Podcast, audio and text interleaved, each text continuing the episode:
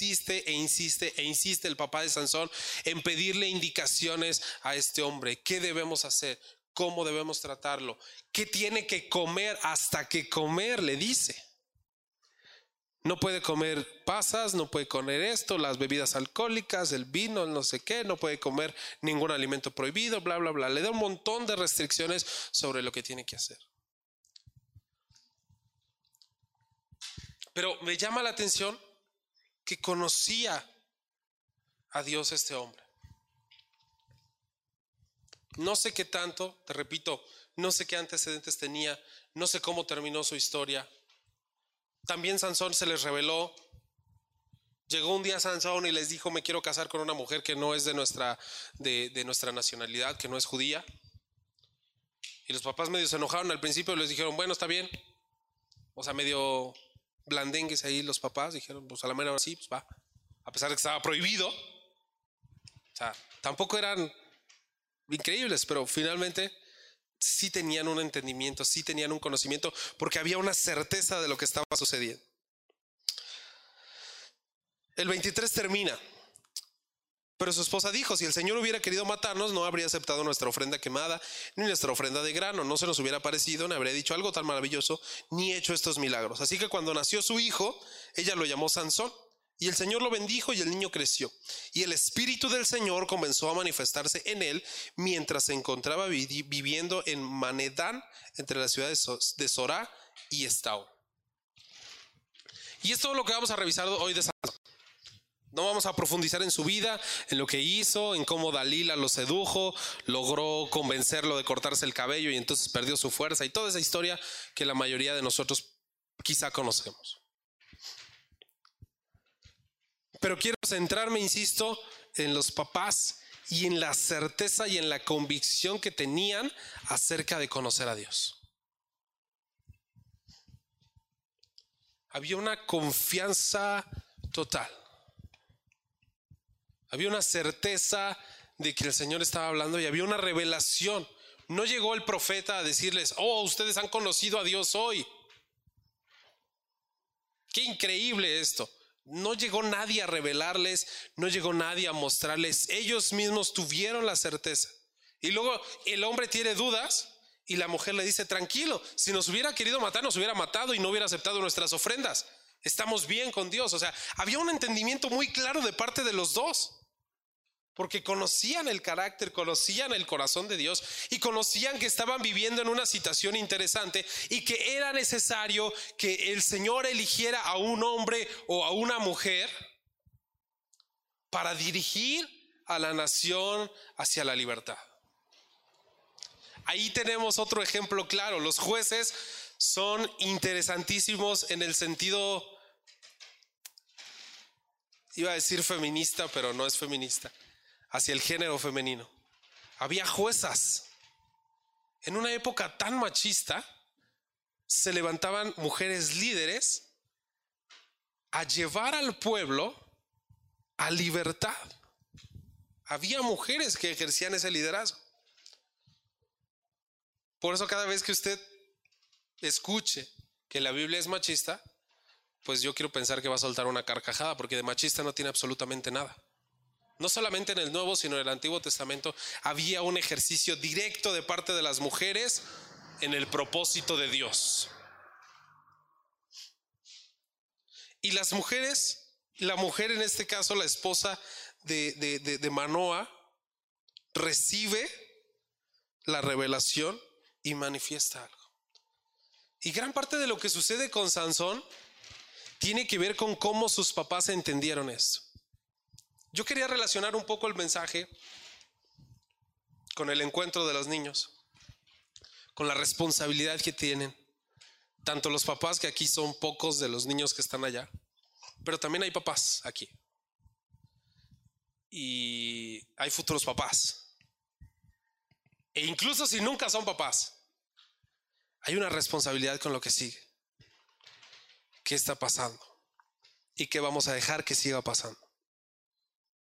Y yo he insistido muchas veces en que soy un apasionado de temas sociales, políticos, económicos, pero estoy convencido de que no va a pasar nada desde esas esferas. Ni porque Morena siga gobernando, ni porque el PAN regrese, ni porque el PRI regrese, ni porque nosotros abramos el partido Peniel. No va a suceder nada desde la política. Es nuestra responsabilidad que nos acerquemos a Dios y pidamos instrucciones de lo que hay que hacer.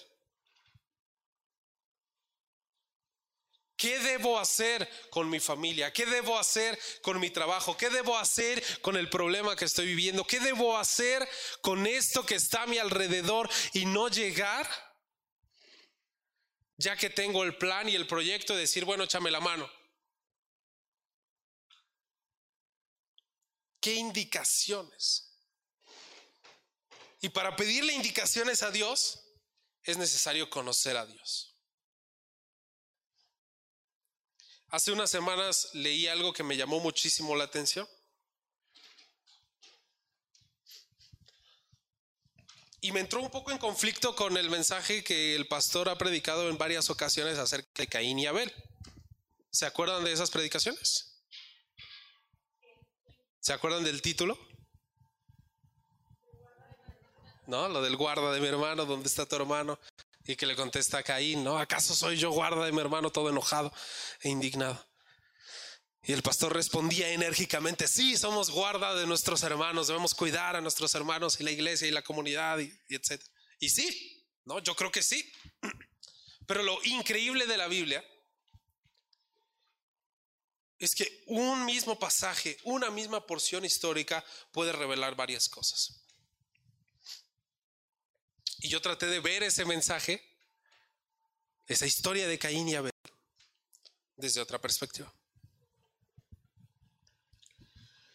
Efectivamente, manifestaba, o esa historia expresa un odio de parte y una envidia de parte de un hermano a su hermano. Lo cual es terrible. Porque entre hermanos se vale enojarse. Por ahí dicen, ¿no? Incluso nosotros que estamos esperando bebé, pues nos dicen, ¿y para el siguiente cuánto se van a esperar? Para que no crezca solito. Y entre broma y broma. Para que, que aprendan este, a, a defenderse, ¿no? Porque sí, o sea, los juegos, las bromas, las tonterías, pero el apoyo siempre ahí está. Pero estos hermanos eran particulares, porque uno mató al otro. O sea, Está bastante pesado eso. No solo revela el odio de parte de Caín hacia su hermano Abel, sino también que Caín consideraba que Dios no había sido justo.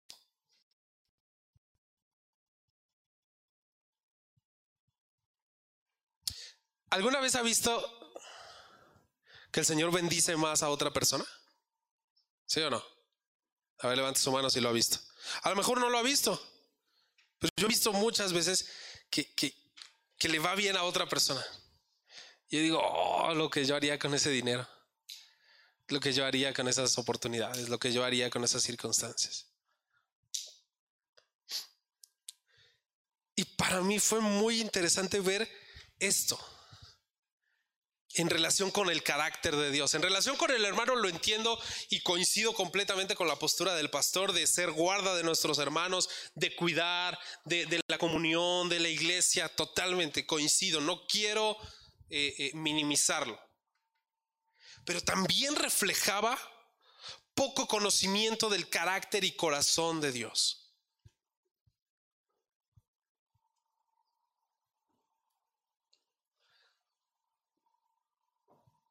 Creo que en ausencia está bien hablar bien.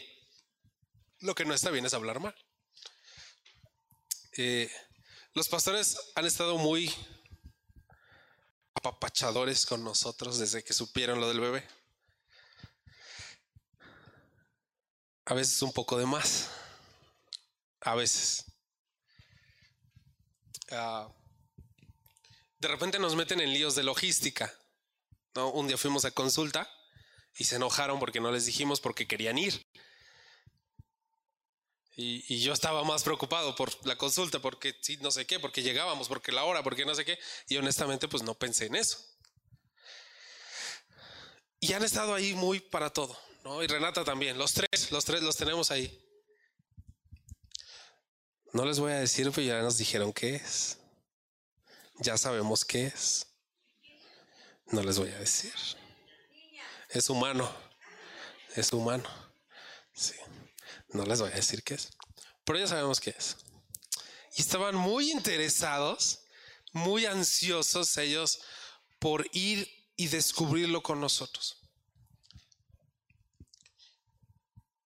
Y tuvimos que hacer un, estudio de emergencia, no porque algo estuviera mal, sino porque se nos estaba pasando el tiempo.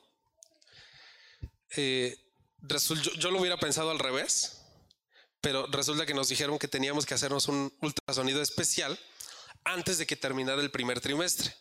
Si terminaba el primer trimestre, ya no iba a servir para detectar ciertas cosas que ellos querían detectar. De entrada, esa noticia fue como que, ¿qué está pasando? ¿No? Que hay que detectar que hay que mal, ¿no? Pero a ver, no, no es que detectemos algo, es que esto se hace de rutina. O sea, te tienes que ir a hacer unos análisis al laboratorio, boom, así es esto. O sea, te tienes que hacer este ultrasonido estructural. No sé, ni me está pelando.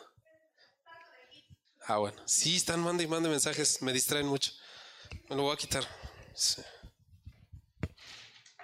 Es, que me está vibre y vibre y me, me desespera. Eh, ultrasonido estructural, que precisamente era para ver la estructura del bebé. Y, se nos estaba pasando por días. O sea, ya nos quedaban como tres días para hacérnoslo. Si se nos pasaban esos tres días, ya no podíamos hacérnoslo porque ya no iba a detectar nada. Y entonces, pues ya dice, después de ciertas semanas, un bebé con alguna, eh, algún síndrome, alguna situación, se ve exactamente igual a un bebé regular. Entonces, pues ya ese ultrasonido, pues ya no se va, a servir de nada, ¿no? Van a tener su fotito ahí bonita, pero médicamente, pues ya no les va a servir de nada. Entonces, sugiero que se vayan a hacérselo ahorita salimos de, la consulta y todos desesperando, vamos ahorita, ¿a ¿dónde? Y no sé qué, no sé qué. Y mis papás también todos ansiosos, ¿no? Y Renata, y vamos, y, y traes dinero y no traes porque era además bastante caro. Este, y no lo teníamos presupuestado. Y traes, y si no, yo te presto, y dónde, y no sé. O sea, así todos. Yo conozco el corazón de mis padres. Yo sé que van a estar ahí. Y yo sé que si yo no hubiese tenido dinero, si tenía, pero si yo no hubiese tenido dinero en ese momento, yo sé que con la mano en la cintura llego con mi papá y en ese momento me va a dar tres veces lo que necesito.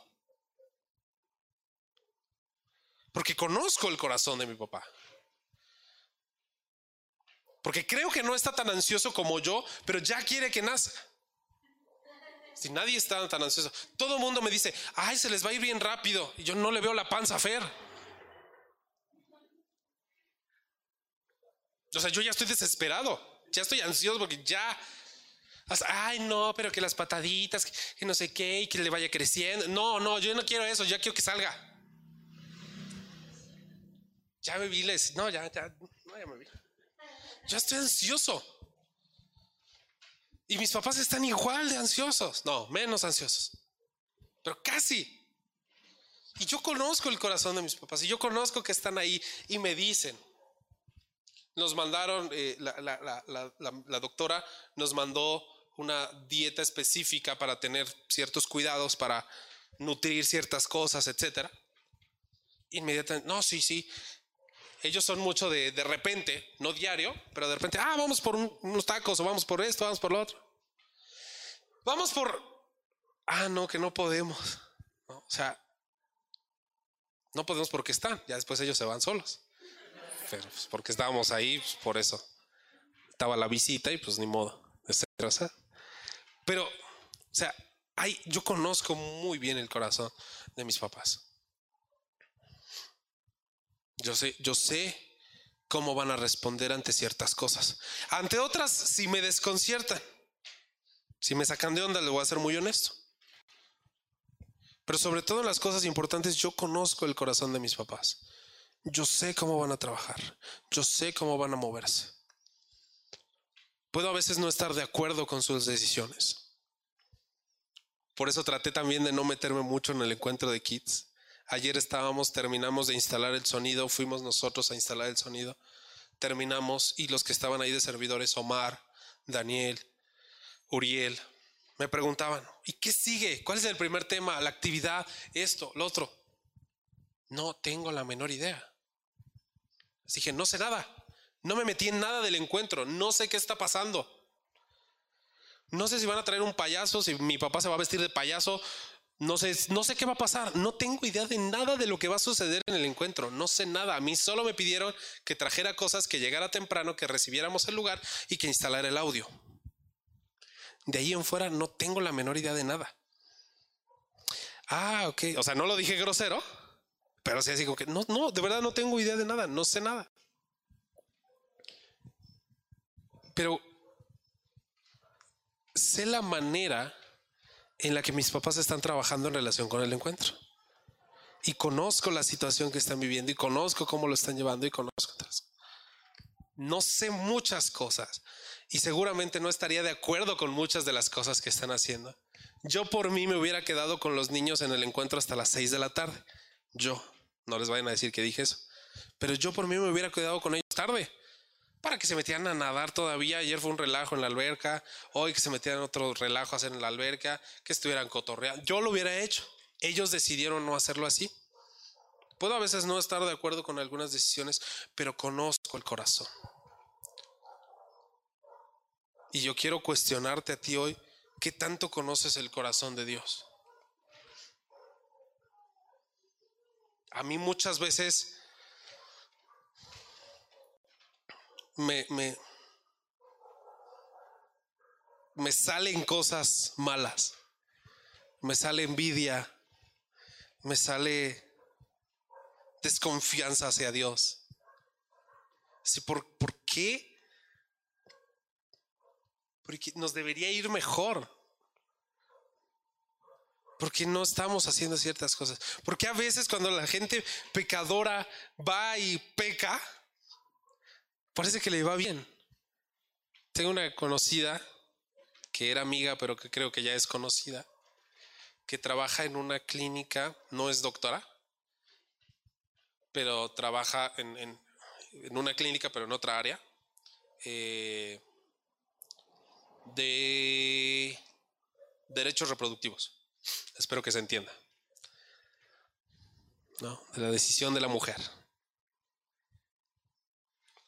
Y le va bien. Publicó hace unos días una vacante para alguien de redes sociales, un, un perfil que yo podía cubrir perfectamente. Y el sueldo era de 70 mil pesos al mes. Y yo dije, Dios mío. Realmente nunca dudé en postularme para el trabajo. Pero dije, vete, o sea, está promoviendo el asesinato de bebés. Y le van a pagar 70 mil pesos por hacer eso. Y yo que estoy tratando de educar a chamacos que me faltan el respeto en Instagram, luego les cuento esa historia. No me pagan ni la mitad de eso. Ni la cuarta parte de eso.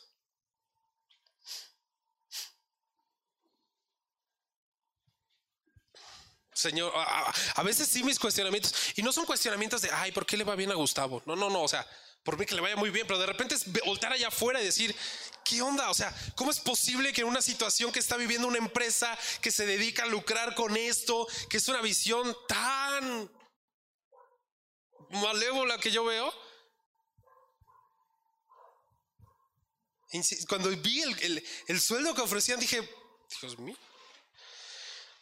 Dije, me voy a meter, voy a trabajar, les voy a publicar puras cosas pro vida.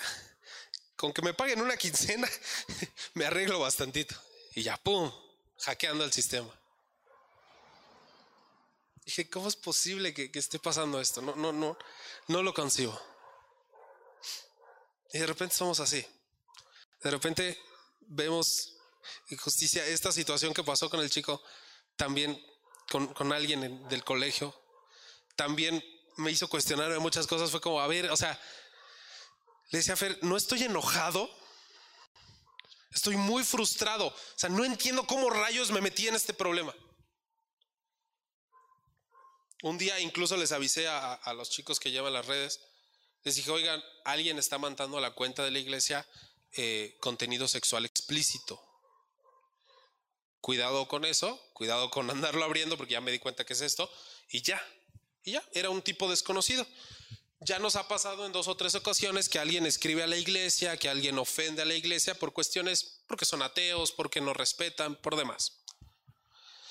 Entonces yo en ese momento simplemente eliminé los mensajes, dije pum pum pum, les avisé, tengan cuidado y se acabó. Para mí era otra vez un ateo jugándole al intelectual, al burloncito y al chistoso. Ah, bueno. Y después esa misma cuenta me escribe a mí, a mi cuenta personal. Y me pone unas cosas bastante grotescas, me manda un par de audios muy agresivo, muy contundente, y yo dije, ok, ya vi que no era por la iglesia, era por mí. Vamos a ver qué onda. Y luego anduvimos Fer y yo en el departamento de bebés el otro día, porque ya vamos al departamento de bebés, hacemos esas cosas, porque estamos embarazados. A ver qué voy a hacer, papá. Ah, y estábamos en el departamento y subí una historia, ¿no? Una tontería, o sea, aquí no sé qué, nuestro nuevo departamento de favorito del sub, una tontería. X. Y me la contesta, ¿no? Responde a la historia y me pone, no sé qué. Y empieza a hablar de la escuela, de donde trabajo. Y empieza a hablar de Fer. Y empieza a hablar del bebé. Y entonces dije, sobres, ¿no? Vamos a ver qué onda. Me pareció que era un adolescente, pero dije, vamos a ver qué onda. Y le escribí a mi directora, eran vacaciones. Le dije, perdón que te moleste en vacaciones. Digo, pero está pasando esto y le enseñé los audios, audios muy agresivos, muy agresivos, muy vulgares. Le dije, está pasando esto, no sé quién sea, pero un par de niños me seguían en redes sociales del colegio. Digo, pero compartimos un amigo en común. Es este muchacho. A mí se me hace que por ahí va la cosa. Algo está sucediendo ahí. Ok, ok. La directora se me puso. Primero le hice el reporte así como que pues, está pasando esto. Ahorita te lo muestro. Ah, sí, órale. Le llamé. ¿Qué está pasando esto? Sí, sí, pásamelo y ahorita checamos. Pero ella así como que, ah, estos chamacos, bien traviesos que son. Y ya. Cuando le enseñé los audios, se puso como loca. No, no es posible, no sé qué, no sé qué. El niño hablaba de, de algo con Fer, de bebé, mencionó, tampoco tan, tan agresivo contra ellos, pero sí los mencionó. Y dice, y voy a ir a tu escuela y voy a... Y yo ahí es donde dije, mira, entre que si es una amenaza real o es una amenaza de broma, pues yo tengo que avisar. Le digo, y esto puede escalar hasta no sé qué nivel, entonces cuidado. No, sí, sí. Terminó siendo una broma muy tonta, pésimo gusto.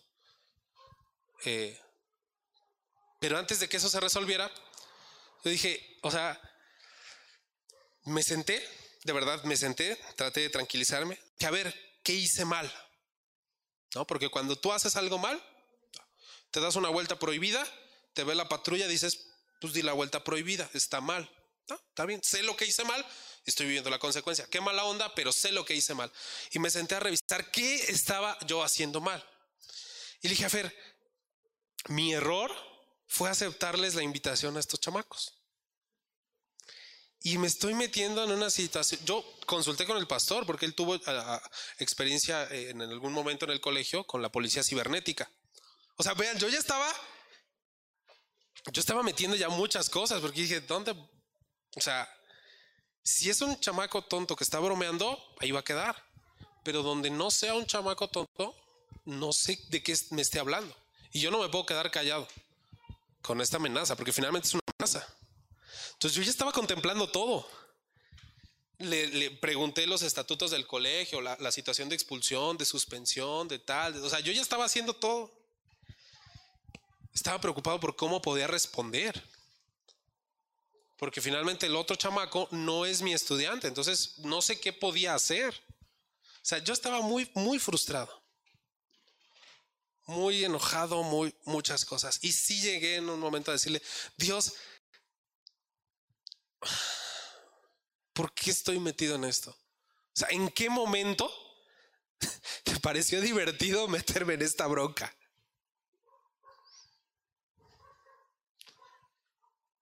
Yo dije, no, no puedo, no puedo levantar tu nombre en esto. O sea, no puedo hablar directamente y predicarle ahí al niño y regañarlo, al que teníamos en común.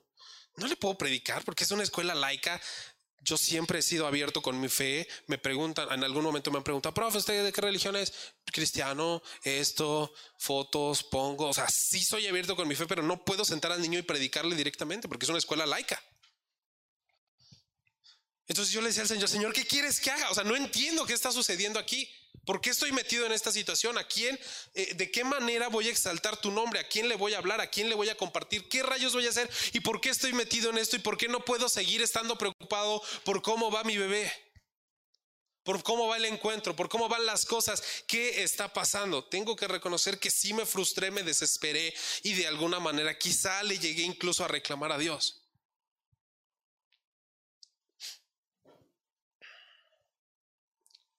Y, me pegó cuando leía esto. Dice, es que finalmente también tiene que ver con cuestionar si Dios es justo. Necesitamos aprender a conocer a Dios. Y, y, saben perfectamente que no predicamos este evangelio medieval de si eres pobre aquí, te va a ir bien en el paraíso. ¿No? Que tiene sus antecedentes en la Edad Media, por eso digo medieval este de, ah, tienes que darnos todo tu dinero y tienes que quedarte pobre. Y si se enferma alguien de tu familia, pues es porque el Señor está haciendo algo, pero ustedes, si te va bien, si te va mal aquí, te va a ir bien allá. Deja a los ricos, les va a ir bien feo allá en el paraíso. No, no, no creemos en ese evangelio, porque no es el evangelio de la escritura pero sí en aprender a entender y a conocer el corazón de Dios, que en medio de las circunstancias que podamos estar pasando, Dios sigue siendo justo. Y que no caigamos en esta desconfianza de caer, que no solo asesinó, odió primero y asesinó a su hermano, sino que todo eso surge porque no conocía verdaderamente a Dios. Si él hubiera conocido a Dios, hubiera dicho, qué bueno que a mi hermano le fue recibida su ofrenda. Ching, voy a tener que preparar una mejor ofrenda la próxima vez. Pero no, no conocía realmente a Dios y entonces le valió. Hijo, lo voy a matar, voy a tomar justicia por mi propia mano, porque él no fue justo. Heredó lo mismo que vivieron sus padres. Cuando Dios cuestiona a Adán, ¿cómo fue que llegaste a esta situación? La mujer que tú me diste. Tú hiciste las cosas mal, Dios. No yo. Es tu culpa. ¿Para qué me pones esa mujer? Ya sabes cómo es Eva. Es tu responsabilidad, no es mía. Caín perfectamente le pudo haber dicho a tú hiciste algo malo. Esta situación, tenías que haber aceptado mi ofrenda. Y ahí hay todo un debate sumamente interesante entre por qué no fue aceptada una ofrenda o la otra. En algún momento yo me subí a ese tren. A ver, a ver, ¿por qué no fue aceptada una ofrenda y la otra sí fue aceptada? Porque además tengo entendido, ¿cuál fue aceptada? La de la carne, ¿no? Tiene lógica. Pues le quería dar ensalada el otro, pues no. Pues, y Abel llegó con unos tacos, pues no, o sea, no, no tiene, para mí tiene toda la lógica del mundo, pero para Caín en ese momento no. Entonces, ¿por qué esta ofrenda no fue aceptada? E insisto, hay un debate sumamente interesante, pero yo ya decidí hace tiempo dejar ese debate. ¿De qué rayos sirve entender por qué no fue aceptada? Simplemente no. Y necesitamos aprender a confiar en la soberanía y en la justicia de Dios. ¿Por qué? Porque no. Ayer hablábamos con los chicos que estaban ahí, todavía no llegaban los niños, y hablábamos acerca de una situación que pasó con otra persona en el encuentro de adultos. Y yo les decía, ¿saben lo que pasó? Pues se van a acordar, se van a dar cuenta de que se habla es que estaba detrás de ti y lo quería conseguir a toda costa, quería que se lo regresaras a toda costa. Yo sí. Leo, pero es que ahí aplica un principio como en la escuela. Digo, entre más a mí un estudiante me pide algo, menos se lo voy a dar. Cámbienos el examen, cámbienos el examen, cámbienos el examen, cámbienos. Entre más estén ahí, menos se los voy a cambiar. Porque es un principio básico. Y me contestó alguien, es que si no se acostumbran a que cedes, yo sí.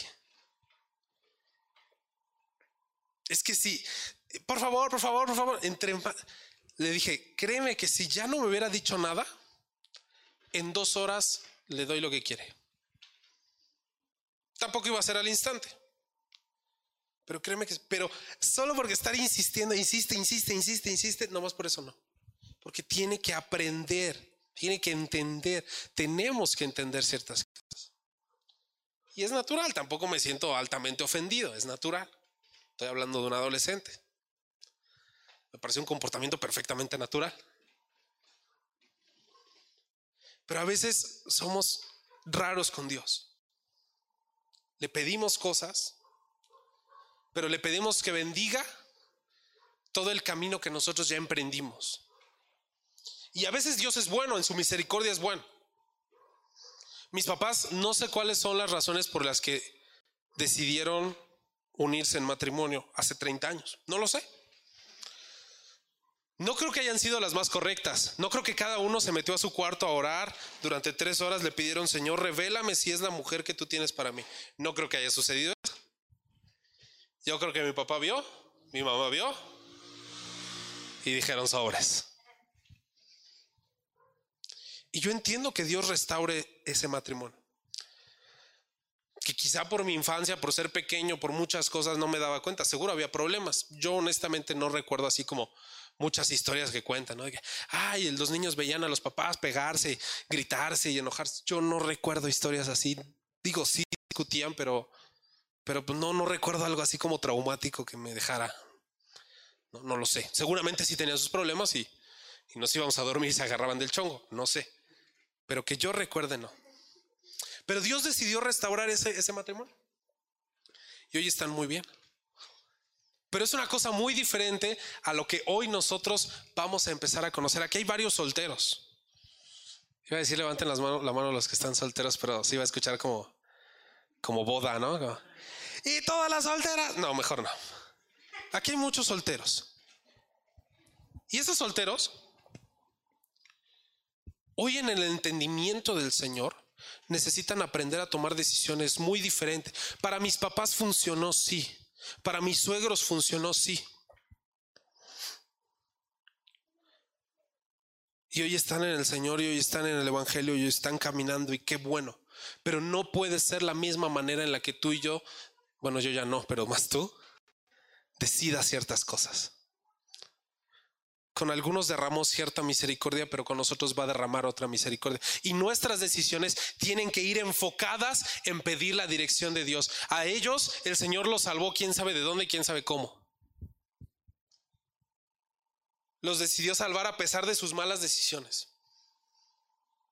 Pero hoy nosotros tenemos la responsabilidad de caminar diferente. Yo no puedo educar a mis hijos como me educaron exactamente a mí o como educaron a Fer.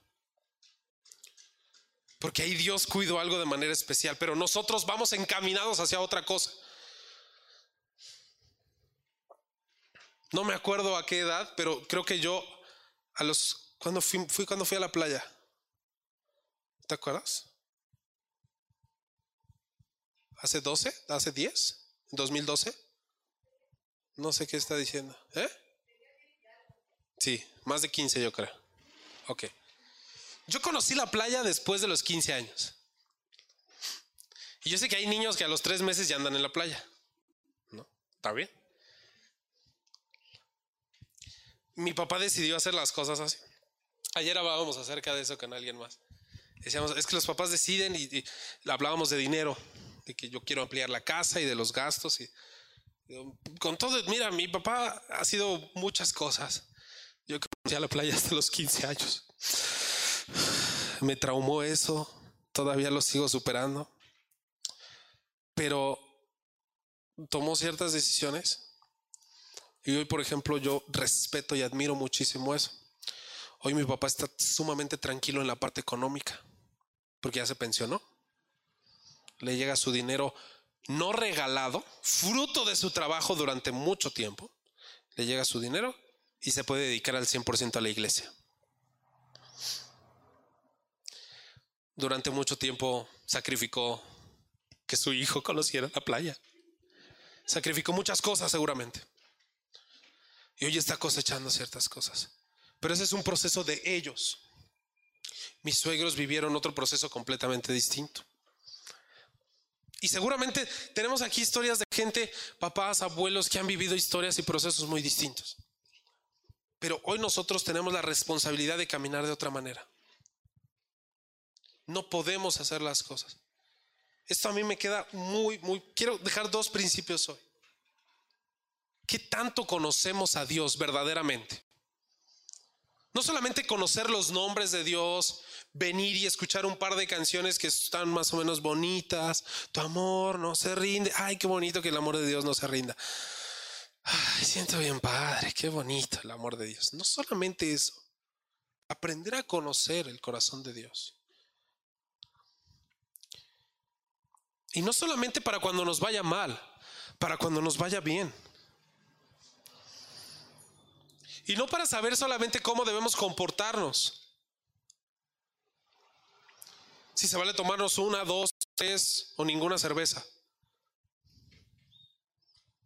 Si se vale que podamos hacer esto, si se vale... No, eso lo, lo hemos insistido mucho, mucho, mucho, mucho. No se trata de qué debemos hacer por hacerlo. Se trata de conocer el corazón de Dios. Y cuando conoces el corazón de Dios, y dejas que Él determine lo que vas a hacer en la vida, vas a tener un Sansón. Y no digo un hijo, nada más. Vas a tener un Sansón. Porque es, esa, ¿cómo termina el, el capítulo 13? Y con esto cierro. El Señor lo bendijo y el niño creció y el Espíritu del Señor comenzó a manifestarse en él mientras se encontraba viviendo y toda la región que menciona. El Espíritu del Señor se empezó a manifestar. A mí me gustaría que el Espíritu del Señor se empezara a manifestar en mi escuela, en donde trabajo. A mí me encantaría que el Espíritu del Señor se manifestara en las crepas. Que el Espíritu del Señor se manifestara en las malteadas. Que quiero pensar que todavía siguen. Luego vamos a por una. A mí me encantaría que el Espíritu del, Señor se manifestara. Porque conocemos a Dios. Que el Espíritu se manifieste. Y no que tengamos que ser, te repito. Mi papá a veces en algún momento se quejaba de eso y le reclamaba, entre comillas, a Dios, Señor, ¿por qué tardaste tanto en rescatarme? Yo creo que fue el tiempo adecuado. ¿no? Porque si mi papá hubiera conocido al Señor a los 15 años, quizás se hubiera casado con otra persona por primera vez. Y probablemente pues no hubiera llegado a su segundo matrimonio, que somos nosotros. Entonces, pues bueno, ¿no? Fue el momento exacto para que nosotros estuviéramos, para que la familia, etcétera. Entiendo el sentir, pero confío en que fue lo mejor. Pero esa historia es la de ellos. Nosotros debemos caminar, es lo que Él quiere. ¿Qué tanto buscamos conocer a Dios? ¿Y qué tanto ponemos en sus manos? El espíritu de Manoa es impresionante.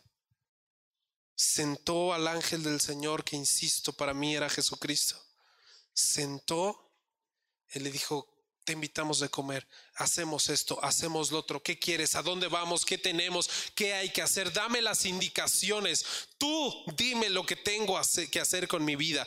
No te voy a decir yo en qué me vas a bendecir. ¿Qué hago con mi vida? Como los que acaban la prepa y no saben qué saber qué hacer con su vida. ¿Qué estudio? Señor, dime qué tengo que hacer con mi vida. Conozcamos a Dios, busquemos conocer a Dios y busquemos la dirección natural que da Dios. el Señor se manifestó y conocieron que era Dios con Manoa, con los padres de Sansón, y empezaron a caminar en la dirección que Él les había manifestado. Quiero pedirte que te pongas de pie, por favor.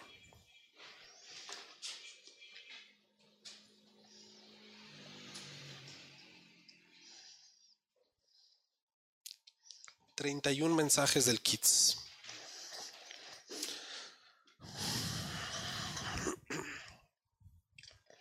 Quiero que oremos en esta tarde. Es muy simple mi mensaje si te das cuenta.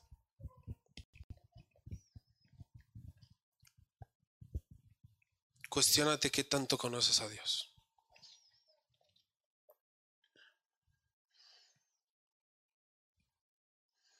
En algún momento yo decía, ¿no? Eh, eh, creo que en otro lugar y creo que ya ni siquiera está aquí. Pero decía, yo no sé explicar la Trinidad y alguien de la iglesia, yo sí. Y yo, a ver, no me malentiendan. Yo, entiendo, yo sé que la Trinidad es Padre, Hijo y Espíritu Santo. No son tres dioses. Es un, Dios manifestado en tres personas. La teoría, la, entiendo perfectamente, pero yo no concibo así. Así como no concibo la electricidad. O sea, ¿por qué rayos apago ahí y se apaga eso? Sí, ya sé que se rompe el circuito, el que el cable, que no sé. Sí, eso lo entiendo. Pero yo no entiendo cómo funciona la electricidad. Yo, yo no lo entiendo. Y si no entiendo cómo funciona la electricidad, como rayos piensan que voy a entender cómo funciona Dios? Entiendo la estructura, te repito, Padre, Hijo, Espíritu Santo. Tres personas, un Dios. Eso lo entiendo. Como tres personas. Es como si Fernando, Gustavo y yo fuéramos tres manifestaciones de una sola misma persona. Yo no la entiendo. Conocer a Dios, ¿qué significa conocer a Dios? No te puedo dar una lista de seis pasos para conocer a Dios. Pero busca conocer más a Dios. Porque no sé tú, pero yo necesito mucha dirección de Dios en mi vida.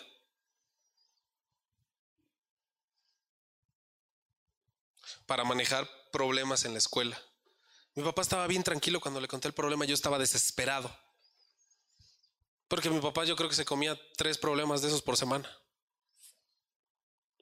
30 años, 20 años de director. O sea, se conoce todo. Yo no, yo llevo dos años de dar clases y un año me lo aventé viendo pantallas. Yo no tengo la experiencia, pero estaba bien tranquilo. No es cómo conocer, no lo sé. Pero yo necesito tener indicaciones para llevar las cosas en mi escuela. Antes de la reunión que tuve con el niño involucrado, no con el que mandó las cosas, sino con el común, me puse a orar. Dije, Señor, no tengo la más pálida idea de qué hacer y qué decir. O tomas el control de esto o esto va a terminar muy mal, porque no sé si enojarme, si ofenderme, si pararme y abrazar al niño. No, no, no sé nada, no sé qué rayos hacer.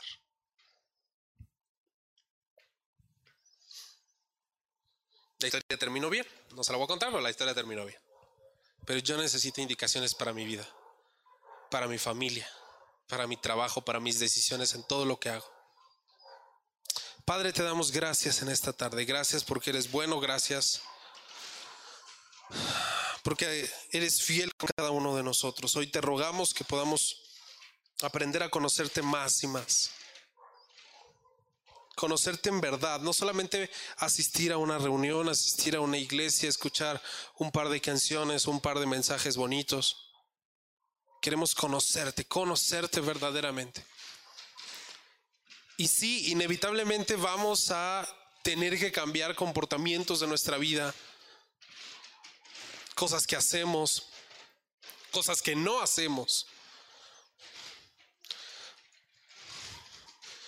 pero nunca te ha interesado, nunca ha sido prioridad para ti lo que hacemos, sino lo que somos. Queremos conocerte más. Dios, queremos conocerte. Dinos lo que debemos hacer.